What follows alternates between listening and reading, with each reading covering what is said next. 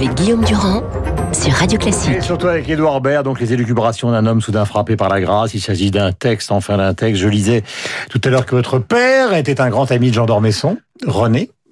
Euh, Philippe, il s'appelait. Oui, il avait des amis dans plein de milieux, et dans, il avait de, dont des écrivains et dont, dont Jean d'Ormesson. Et quand on était enfant, on était fascinés, on guettait l'arrivée de Jean d'Ormesson pour dîner en pyjama, on se planquait sous une table pour écouter un peu ce qui, ce Voilà, qui se la racontait. lecture, c'était un peu le credo familial, mais surtout sans en rajouter, c'est ça? Bah, c'était les, oui, c'était, on, on, on mettait les livres tellement haut que qu'on n'osait pas, qu'on n'osait pas y toucher. On, on s'imaginait pas écrivain. Déjà être lecteur, c'était une chance incroyable d'avoir accès à des livres, d'avoir une bibliothèque. Donc, euh, C'est ce que vous expliquez d'ailleurs au début de ce spectacle, dans une préface, c'est-à-dire au fond, vous qui avez fait beaucoup de spectacles improvisés, euh, le fait de tout d'un coup écrire au seuil et qu'il reste une trace d'un spectacle, je parle pas du cinéma, là, je parle du théâtre, c'est quelque chose de presque, comment peut-on dire, de d'impressionnant. Oui, mais parce- c'est drôle l'admiration parce qu'il y a une admiration qui vous tire vers le haut, quoi, qui est une émulation. On se dit je vais je vais réussir à être comme lui, puis s'il me tend la main, je vais peut-être pouvoir faire le même métier. Il y a certains acteurs avec qui j'ai vécu ça, et puis il y en a une qui est écrasante. On dit oh là là, mais je n'y arriverai jamais. Donc on renonce très tôt.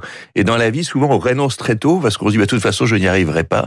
Et moi, je, je- c'était tellement haut l'idée d'écrire un livre. je- je- et puis j'ai un ami de mon père qui m'a dit si on n'est pas Proust, ça, ça vaut pas le coup. Alors que je crois qu'il y a d'autres dans tous les métiers. On n'est pas obligé d'être de par Dieu quand on est acteur, Proust quand on. Il y a d'autres voies. Et moi, comme spectateur et comme lecteur aussi, j'aime bien des, des séries B au cinéma aussi. J'aime bien des petits livres, j'aime bien des petites voix, j'aime bien des seconds rôles. Je trouve que c'est important aussi de. C'est pour ça que dans les spectacles, souvent, on a l'impression que vous naviguez entre comment les personnages fragiles et comment peut-on dire qui parlent peu euh, de Beckett et en même temps le côté totalement volubile de Poiret, Hérault et Jacqueline Maillan. C'est-à-dire qu'il y a un mélange des deux. Ah bah vous. écoutez, j'adorerais, mais c'est vrai que j'aime beaucoup les personnages d'écoute ou les gens, les gens un peu fêlés, un peu bizarres, un peu perdus, euh, les clochards célestes, comme on dit.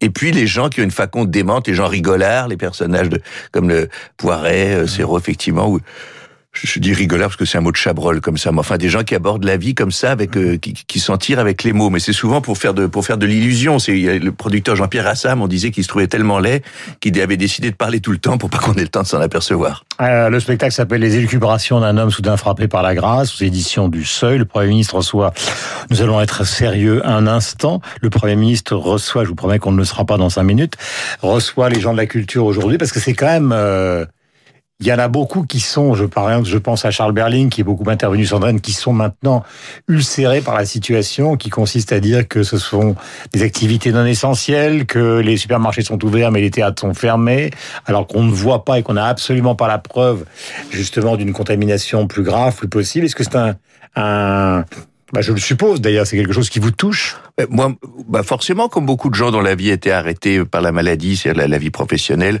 mais c'est aussi ma vie sociale, c'est le style de vie qu'on a choisi aussi, la vie de café, la vie où on croise des gens vrais, euh, Hmm. on croise des gens par hasard, on croise pas juste sa famille en rentrant et ses collègues de bureau.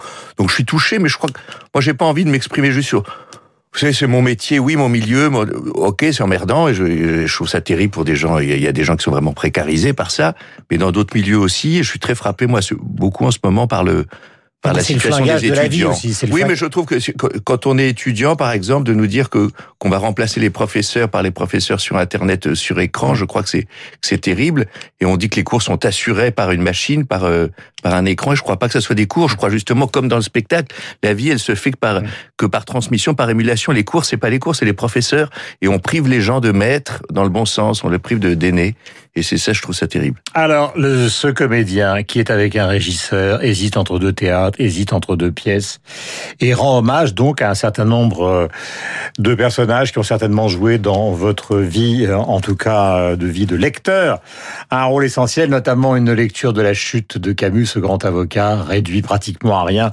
Voici ce qu'il disait le 10 décembre 1957, discours en Suède après l'obtention de son prix Nobel.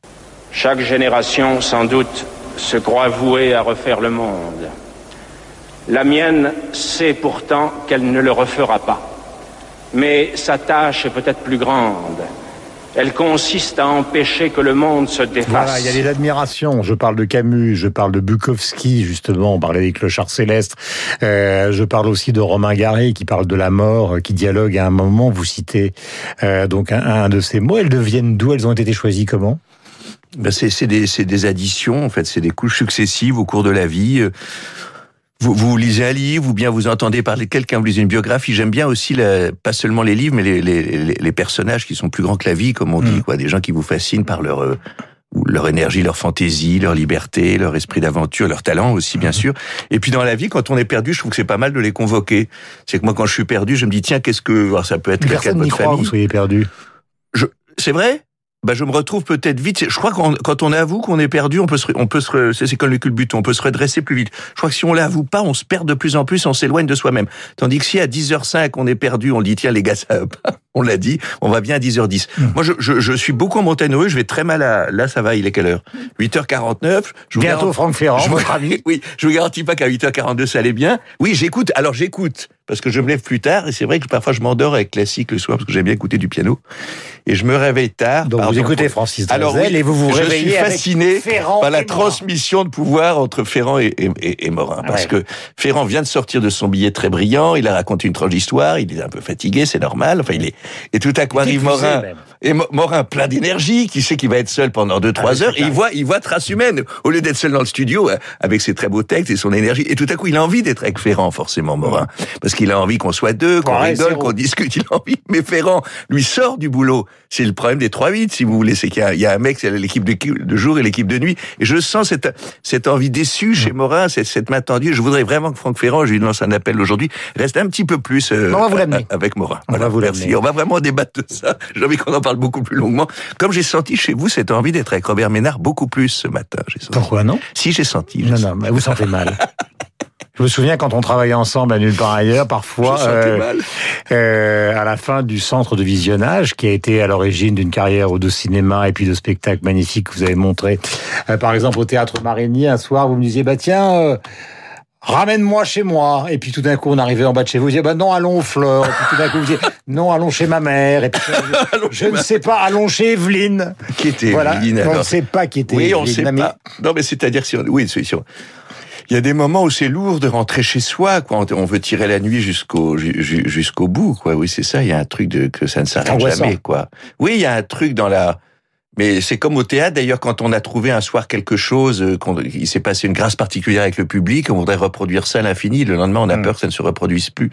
Et c'est vrai que les, les métiers ou les choses qui donnent des, de l'électricité, après, on a peur que, que, que ça s'arrête, quoi. Dans les le livre- ils sombrent, Guillaume Durand. Ils, Ils sont dans l'alcool, ben oui. les stupéfiants, la Oui, dépression, bah, bien c'est sûr. pas les mon cas, malheureusement. Mais non, mais vous, vous êtes plein d'énergie. Vous sortez d'une partie de tennis, vous allez Oui, faire des pompes. Absolument, exactement. allez- J'ai fait des pompes ce matin. Mais oui, Euh, vous l'avez écrit, mais moi je me souviens des spectacles où il y avait autour de vous justement une troupe qui n'était pas neutre, c'est-à-dire que c'était quelquefois une vingtaine de personnes. Oui. Et je me suis toujours dit, euh, je me souviens à Marigny, alors euh, je vais retrouver les titres parce qu'il y avait le Grand Mezzé, il y avait la, euh, La, la, la folle et véritable vie de Luigi. Prizzotti, oui. Je me dis, mais il est complètement fou. Il arrive avec 20 personnes sur scène, il n'y a rien d'écrit. Euh, alors, c'est vrai ou c'est faux d'abord? Non, mais il y avait, il y a des trames. Si, il y a Il y des trames, trames. c'est répété. Non, non, mais c'est répété. J'aime bien les mecs. Il y a du travail, attention. Oui, Non, non, il y a du travail. Mais on, mais si on sent autre chose, on, on ne fixe pas les choses. Si on sent qu'on est, on se fait Ah, mais Il y avait le goût confiance. de l'abîme quand même. Hein? Il y avait le goût Oui, de mais parce que c'est pas une catastrophe. Si, si le public est, est, est complice de ça, il est content de voir qu'on frise la catastrophe et tout ça. Moi, j'aime bien au théâtre vivant qu'on se sert vraiment de la vie. Si on arrive au théâtre pour que ça soit les lumières soient au millimètre, que les intonations soient réglées, ça va, toi. C'est- très très emmerdant, quoi. Donc Mhm. autant aller euh, dans des choses déjà digérées, comme le comme les- le, le- le cinéma qui est merveilleux, mais qui a déjà eu lieu. Le théâtre, il faut que ça ait lieu à ce moment-là. Donc il faut Mais d'ailleurs, soyez franc, vous préférez le théâtre? Ah bah moi je, comme comme acteur je, je au théâtre je, je suis chez moi je- Hmm. euh, on fait du cinéma pour les metteurs en scène parce qu'on est flatté qu'un mec qu'on admire vous fasse jouer mais on comprend pas du tout ce qu'on fait au cinéma Ouais. on sait pas du tout le résultat on dit on met toi là mais la caméra où te- t'en- t'occupe pas bon alors on joue une minute on dit je t'aime et toi non ah merde bon alors on a joué ça ensuite on a- moi non. on arrive, euh, on arrive à le film, il reste juste et merde, et on a enlevé le je t'aime, et donc on dit le contraire de ce qu'on croyait. Deux personnages. Bon, Isabelle Nanty, elle a joué un rôle énorme dans votre vie, non seulement parce qu'elle vous met en scène dans cette pièce, mais parce qu'elle a été votre prof au cours Florent. Et puis il y a quand même deux personnages énormes du cinéma français qui vous ont accompagné, Rochefort et Depardieu. Pourquoi Rochefort? C'est une sorte d'histoire d'amour avec Rochefort. Bah oui, moi j'étais. De toute façon, moi je cherche, j'ai toujours aimé les vieux messieurs, je crois que je cherche. Ça tombe bien. J'étais. Non, mais vous, vous avez été très, vous m'avez dit des choses très gentilles quand on travaillait ensemble et qui, qui m'ont marqué. Vous m'avez dit pourquoi tu t'emmerdes à faire de la télé, tu devrais faire Woody Allen comme métier. Ouais. Euh, Enfin, Woody Allen, ça veut pas dire qu'on se prend pour Woody Allen, mais c'est-à-dire d'accepter que de faire de soi, enfin de d'aller vers sa, sa, son, sa petite fantaisie à soi. Que ça m'a ça m'a frappé.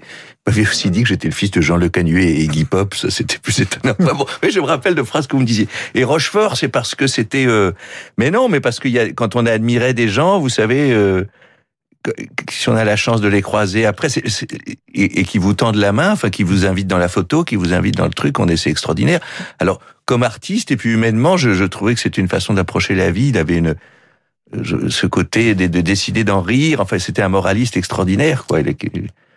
Oui, rigolard, le mot est fait par rapport à lui, mais qui était une sorte de d'autodérision, Mhm. de détachement, et en même temps, il regardait beaucoup la société. Il était très très fraternel dans ses rencontres avec les gens. Parmi les spectacles que j'ai vus et qui m'a le plus, qui m'ont le plus marqué, signé Édouard Baird, il y a donc cette lecture d'un pédigré de Modiano, qui est probablement le texte le plus bouleversant du monde, puisque Patrick Modiano donc a été laissé par son père, demi collabo, dans une, un pensionnat, euh, tout simplement à, dans le haut de la colline euh, de Saint-Germain-des-Prés, alors que le père vivait sur les quais et qu'il ne venait jamais le voir, le froid était torride.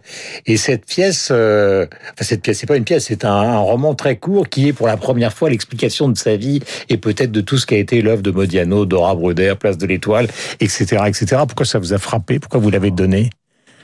Je sais pas parce que je pense qu'on a tous, euh, quel que soit, tout le monde a un peu la même Hmm. la même enfance au fond. Il y a toujours un moment entre l'enfance et l'adolescence où on se sent on se sent abandonné. Donc ça, ça, ça résonne parce que quelque- même si on est aimé par ses parents, qu'on vit dans un contexte familial, il y a toujours un moment où ça, où le dialogue est cassé.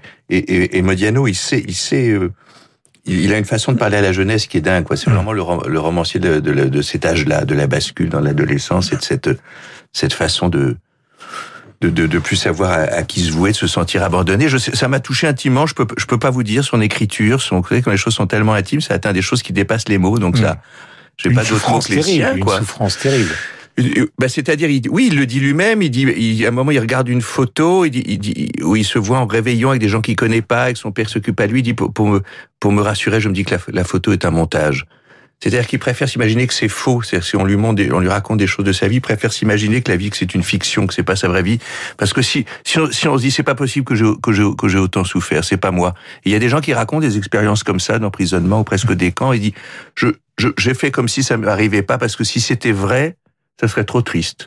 Prix Nobel de littérature, lui aussi, tout à l'heure, on parlait d'Albert Camus pour Modiano, donc une œuvre euh, formidable. Alors, mon cher Edouard, vous avez fait de la radio comme nous le matin, c'est-à-dire que vous avez fait des matinales, donc vous allez rester cinq minutes, car votre idole arrive, enfin vos deux idoles arrivent, Franck Ferrand et Christian Meurant.